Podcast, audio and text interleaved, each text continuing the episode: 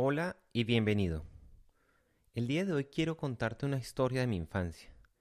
Cuando era pequeño, mi papá me ponía misiones o encargos.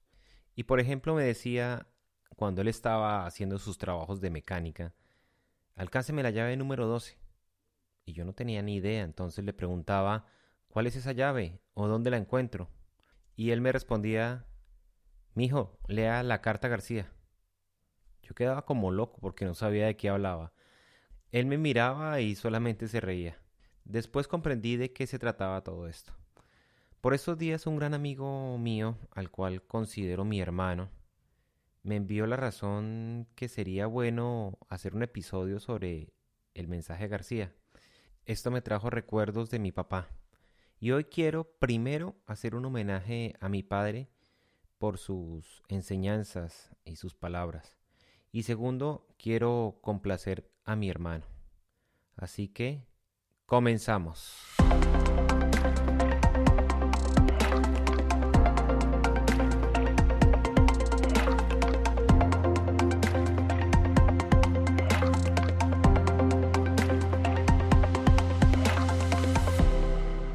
La carta a García o un mensaje a García fue escrito por Elbert Green Hubbard el 22 de febrero de 1899, como resultado de una conversación que tuvo con su hijo en una tarde. Su hijo Bert le sugirió que el verdadero héroe de la guerra de la independencia de Cuba había sido Rowan, porque Rowan fue quien en la hora oportuna llevó a cabo el hecho único necesario de llevar el mensaje a García. Al día siguiente, Hobart se sentó en su escritorio y en una hora había terminado de escribir una carta a García. Los personajes centrales de la historia y la historia en sí son reales.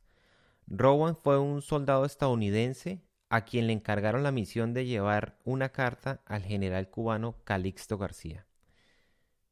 Se dice que han impreso más de 40 millones de copias de esta carta y se ha traducido a muchos idiomas por su valioso contenido, que todo el mundo debería saber, conocer y practicar. Hobart nació el 19 de junio de 1856 en Bloomington, Illinois, y murió a los 59 años, el 7 de mayo de 1915. Las causas de, la causa de su muerte fue por ahogamiento. Se ahogó a 8 millas de las costas de Irlanda. Viajaba en el transatlántico británico RMS Lusitania, cuando este fue bombardeado por un submarino de la Marina Imperial de Alemania. Como dato curioso, el RMS Lusitania fue uno de los dos buques más grandes del mundo junto con el buque RMS Mauretania, que eran idénticos y tenían la capacidad para llevar 2.198 pasajeros pero este título les duró muy poco, solo tres años, ya que en 1910 hizo su aparición el RMS Olympic, que tenía capacidad para 2.435 pasajeros. Y un año después, en 1911, apareció el famoso RMS Titanic, que tenía capacidad de llevar 2.787 pasajeros. RMS es la sigla de Royal Mail Ship, o sea, los buques de correo real. Pero bueno, esto ya son datos curiosos sin importancia para nuestra historia central. Aquí les dejo una carta a García.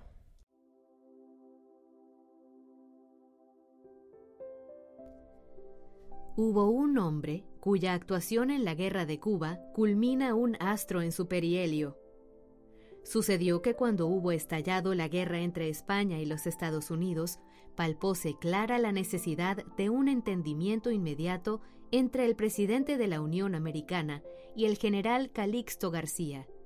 Pero, ¿cómo hacerlo? Hallábase García en esos momentos, Dios sabe dónde, en alguna serranía perdida en el interior de la isla. Y era precisa su colaboración. Pero, ¿cómo hacer llegar a sus manos un despacho? ¿Qué hacer? Alguien dice al presidente, conozco a un hombre llamado Rowan. Si alguna persona en el mundo es capaz de dar con García, es él, Rowan. Como el sujeto que lleva por nombre Rowan toma la carta, guárdala en una bolsa que cierra contra su corazón, desembarca a los cuatro días en las costas de Cuba, desaparece en la selva primitiva para reaparecer de nuevo a las tres semanas al otro extremo de la isla, cruzando un territorio hostil, y entrega la carta a García, son cosas de las cuales no tengo especial interés narrar aquí. El punto sobre el cual quiero llamar la atención es este. McKinley da a Rowan una carta para que la lleve a García. Rowan toma la carta y no pregunta en dónde podré encontrarlo. Por Dios vivo, que aquí hay un hombre cuya estatua debería ser vaciada en bronces eternos y colocada en cada uno de los colegios del universo, porque lo que debe enseñarse a los jóvenes no es esto o lo de más allá, sino vigorizar, templar su ser íntegro para el deber, enseñarlos a obrar prontamente, a concentrar sus energías, a hacer las cosas, a llevar la carta a García. El general García ya no existe, pero hay muchos Garcías en el mundo. ¿Qué desaliento no habrá sentido todo el hombre de empresa que necesita de la colaboración de muchos, que no se haya quedado alguna vez estupefacto ante la imbecilidad del común de los hombres, ante su abulia, ante su falta de energía para llevar a término la ejecución de un acto? Descuido culpable, trabajo a medio hacer, desgreño, indiferencia, parecen ser la regla general, y sin embargo no se puede tener éxito si no se logra por uno u otro medio la colaboración completa de los subalternos, a menos que Dios en su bondad obre un milagro y envíe un ángel iluminador como ayudante. El lector puede poner a prueba mis palabras. Llame a uno de los muchos empleados que trabajan a sus órdenes y dígale, consulte usted la enciclopedia y hágame el favor de sacar un extracto de la vida de Correggio. ¿Cree usted que su ayudante le dirá, sí, señor, y ponga manos a la obra? Pues no lo crea. Le lanzará una mirada vaga y le hará una o varias de las siguientes preguntas. ¿Quién era él? ¿En qué enciclopedia busco eso? ¿Está usted seguro de que esto está entre mis deberes? ¿No será la vida de Bismarck la que usted necesita? ¿Por qué no ponemos a Carlos a que busque eso? ¿Necesita usted de ello con urgencia? ¿Quiere que le traiga el libro para que usted mismo busque allí lo que necesita? Diga, ¿para qué quiere saber eso?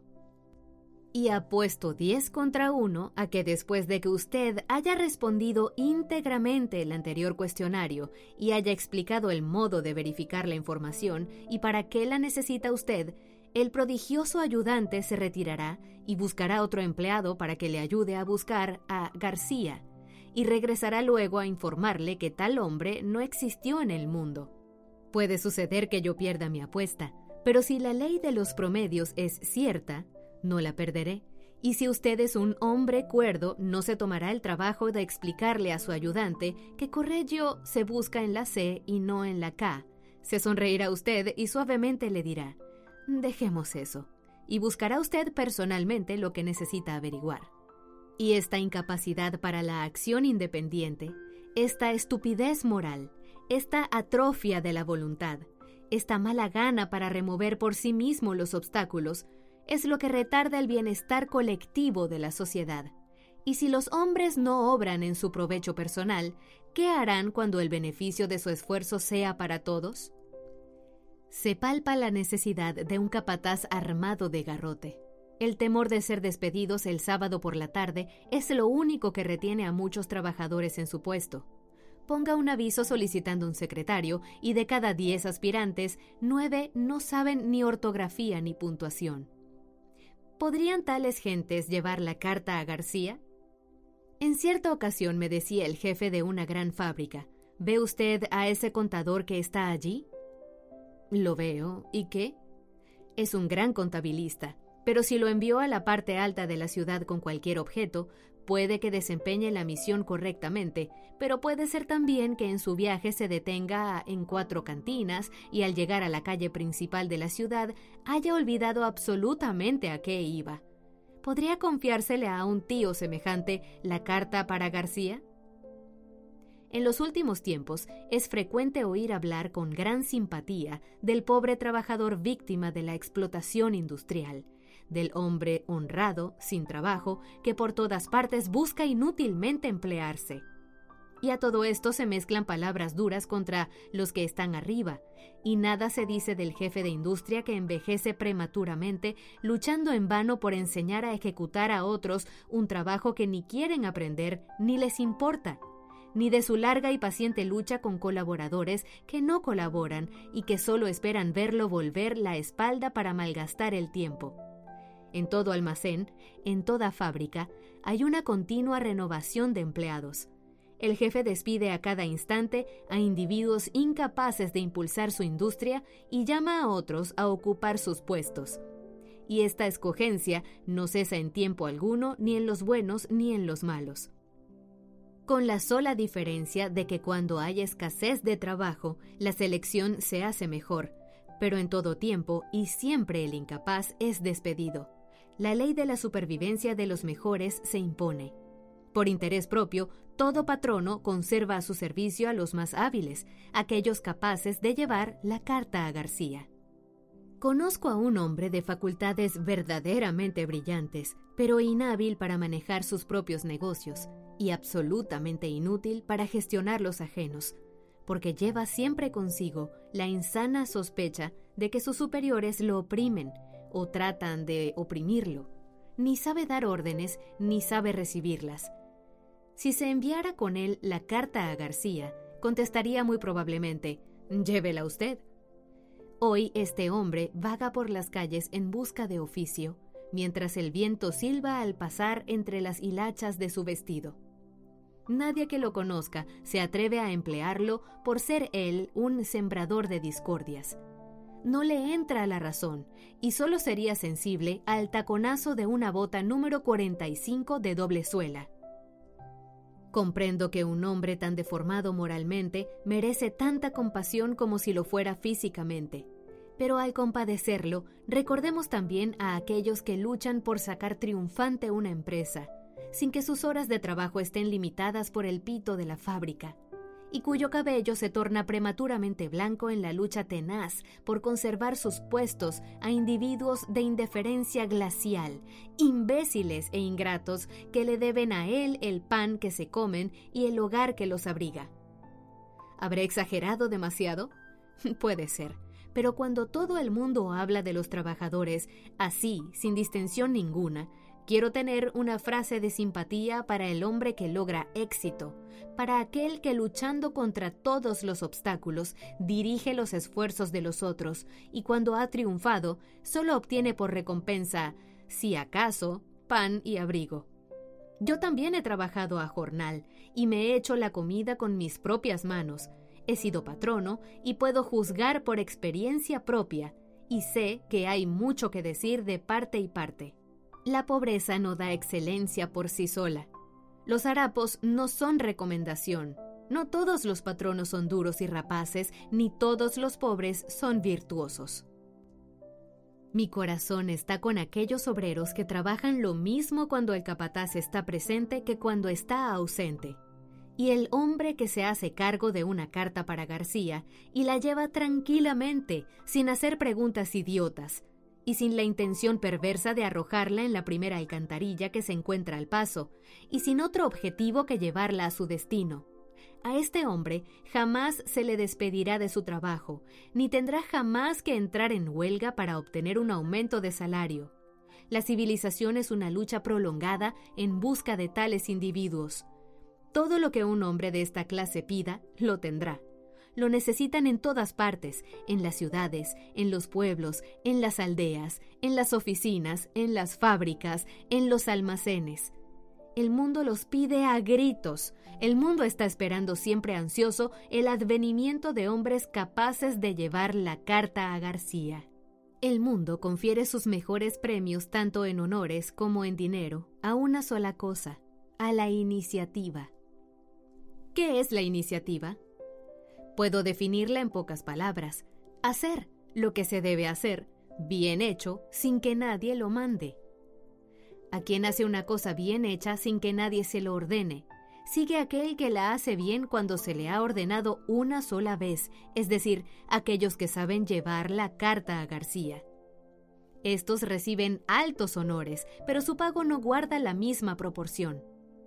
Vienen luego aquellos que obran solo cuando se les ha dado la orden por dos veces, no reciben honores y solo tienen un pago pequeño. Se encuentran después los que hacen una cosa bien hecha, pero solo cuando la necesidad los aguijonea. En vez de honores, reciben la indiferencia y se les paga con una miseria.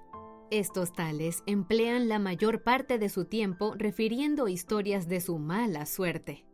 Todavía en una escala inferior están aquellos que no hacen nada bien hecho, aun cuando algún compañero se los enseñe a hacer y permanezca a su lado para cerciorarse de que lo hacen, estos pierden constantemente sus puestos y reciben como pago el desprecio que se merecen, a menos que por suerte tengan un padre rico, y en este caso el destino los acecha en su camino hasta descargarles un recio golpe.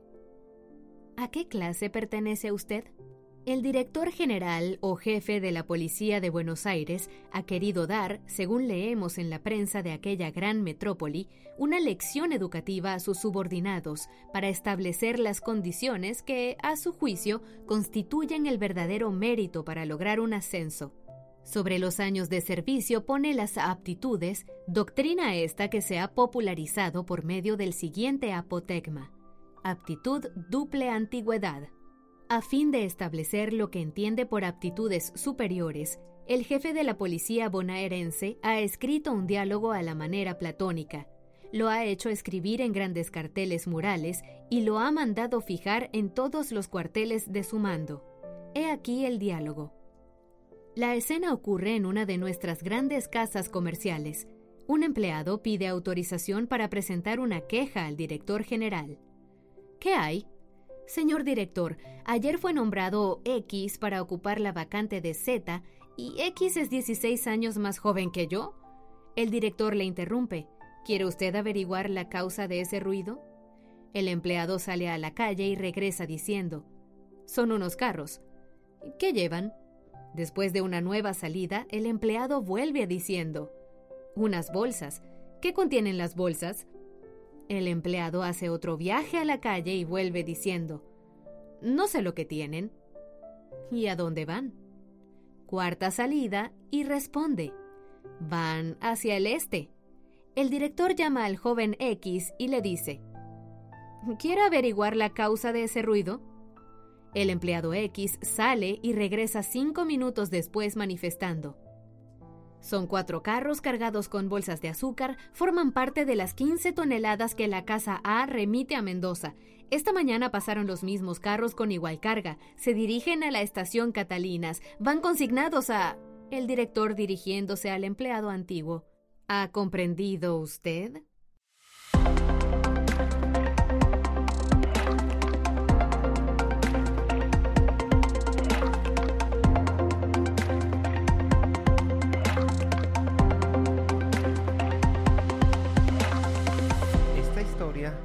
Muchas otras, deberían ser enseñadas en todas las instituciones educativas del mundo.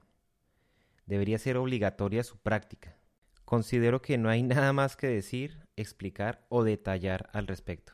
Está todo muy claro. Tan solo imagínate por un momento en cómo sería el mundo si tuviéramos la iniciativa de hacer.